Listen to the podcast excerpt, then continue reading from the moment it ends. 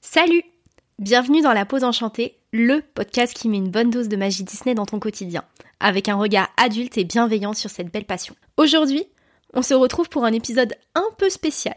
Pas d'invité, pas de livre Disney, juste vous et moi, en tout petit comité. J'avais envie de vous parler de l'évolution de ma vision Disney au fil des années. Même si Disney a toujours fait partie de moi, je me considère comme réellement fan depuis 2011, l'année où j'ai commencé à m'inscrire sur le site Disney Central Plaza, à collectionner, et à m'intéresser à l'envers de ce décor.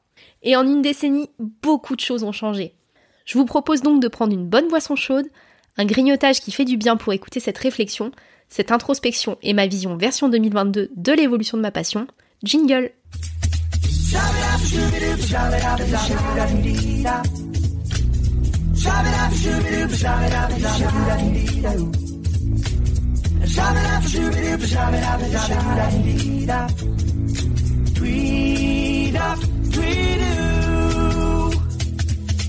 Si vous avez suivi mes aventures sur YouTube, le blog ou mes réseaux sociaux sous le nom de Pixie Tubeuse, vous avez certainement déjà entendu mon histoire derrière ma passion Disney. D'ailleurs, mon premier épisode de podcast que je vous mets en commentaire vous permettra d'en savoir un peu plus à ce sujet si ça vous intéresse. Pour vous la faire très courte, j'ai baigné dans cet univers depuis toute petite. J'ai eu l'occasion d'aller à Disneyland Paris à de nombreuses reprises dans mon enfance et j'ai toujours été une immense fan des films d'animation sortis dans les années 90.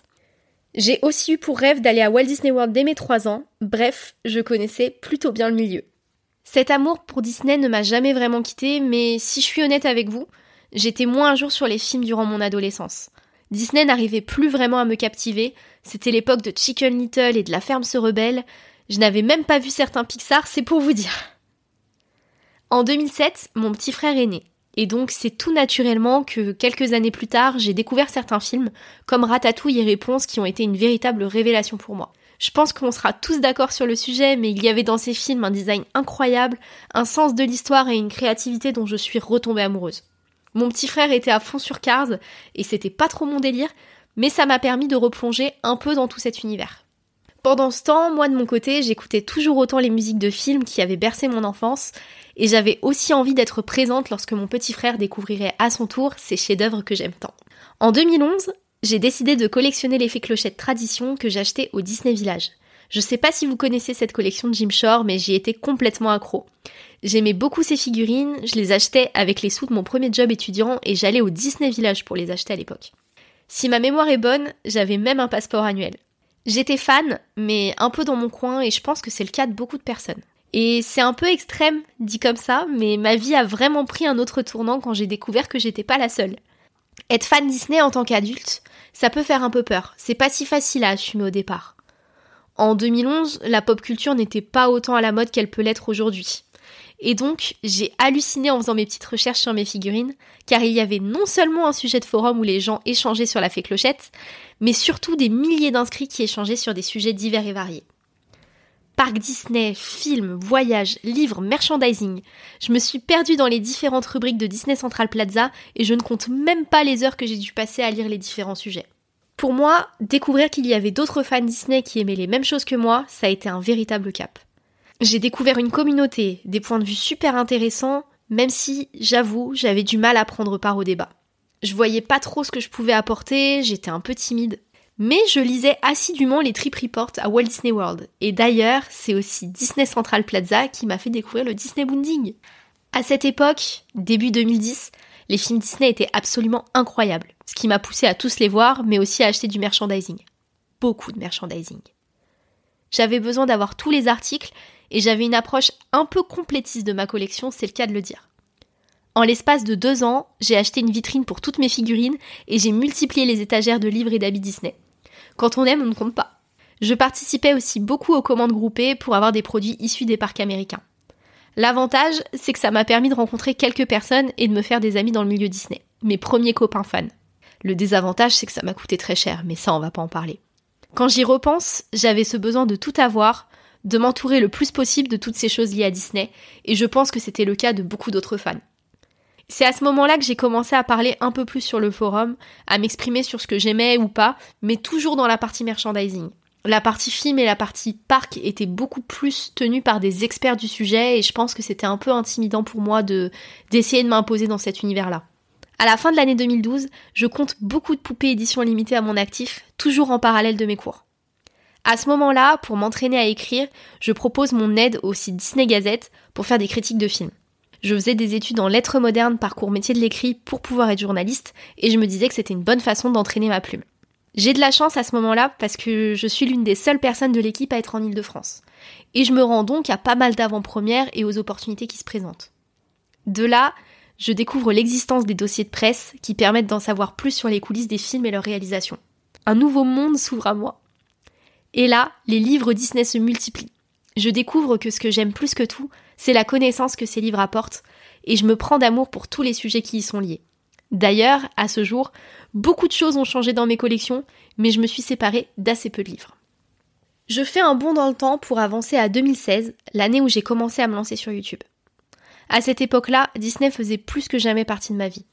Je revenais de Walt Disney World que j'avais fait pour la première fois en solo en février. Si vous me suivez sur la chaîne, vous savez forcément de quoi je parle. Je portais des Disney Bound tous les jours, Zootopie venait de sortir et j'étais carrément fan. Cela faisait déjà deux ans que j'étais en poste dans un média où je pouvais écrire sur l'univers Disney, et j'avais donc eu la chance de faire des interviews sur le sujet et de rédiger des articles. Entre-temps, j'ai quitté Disney Gazette car je n'arrivais pas à tout gérer et ça faisait un peu doublon. Bref, je vivais ma meilleure vie de fan. Mais par contre, je n'avais pas grand monde avec qui partager ma passion, mes goûts. Comme je m'étais séparée de mes poupées édition limitée, j'étais beaucoup moins active sur les forums, et comme je vous le disais précédemment, j'étais pas très à l'aise de parler sur les autres sujets. Je m'en suis rendu compte à Walt Disney World quand j'avais envie de partager toutes les étapes de mon voyage, et qu'à part sur Facebook, où quelques personnes suivaient mon périple, personne ne pouvait vraiment comprendre à quel point ce que j'avais vécu est exceptionnel. C'est donc là que j'ai lancé Pixie Tubeuse, un peu timidement, je vous avoue. Et surtout, à ce moment-là, je ne connaissais pas encore l'univers du YouTube Disney. Ça, c'est quelque chose d'assez drôle.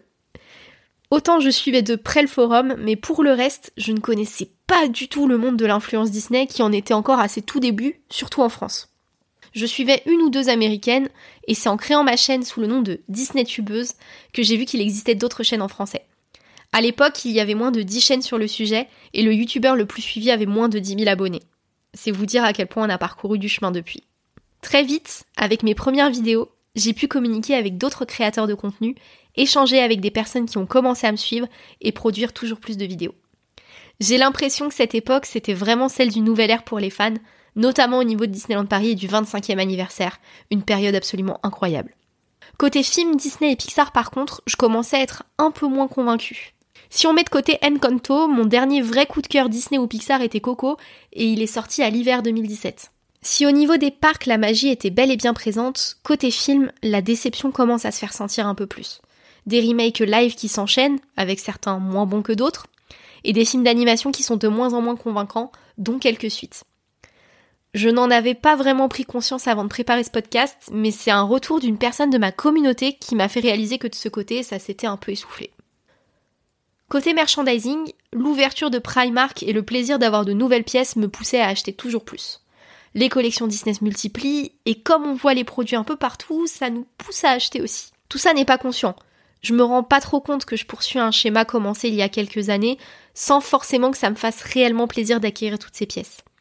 J'ai plus de place chez moi, donc plus de place pour exposer, et il y a une certaine mode où tout le monde multiplie les pièces de collection. C'est assez facile de se faire influencer. Avec un peu de recul, cela explique que j'ai revendu une grande partie de ma collection car ce qui me faisait plaisir d'acheter sur le moment ne réussissait pas à me contenter sur le long terme. Je sais que c'est un truc qui vous étonne à chaque fois, mais finalement, comme je ne ressentais pas réellement d'attache pour ces objets, c'était pas si difficile de s'en séparer. Je ne suis pas quelqu'un de matérialiste, et j'ai beaucoup de mal à donner de la valeur sentimentale aux objets que je possède. Avec le temps, j'ai aussi pris conscience que j'aimais avoir moins d'objets chez moi, que cela m'apaisait beaucoup plus, et il aura vraiment fallu beaucoup de temps et de chemin pour m'en rendre compte. Et enfin, les parcs. En 2017, 2018 et 2019, les spectacles étaient incroyables à Disneyland Paris. J'y suis allée à de nombreuses reprises, comme beaucoup d'autres personnes, je pense. Et peut-être un peu trop?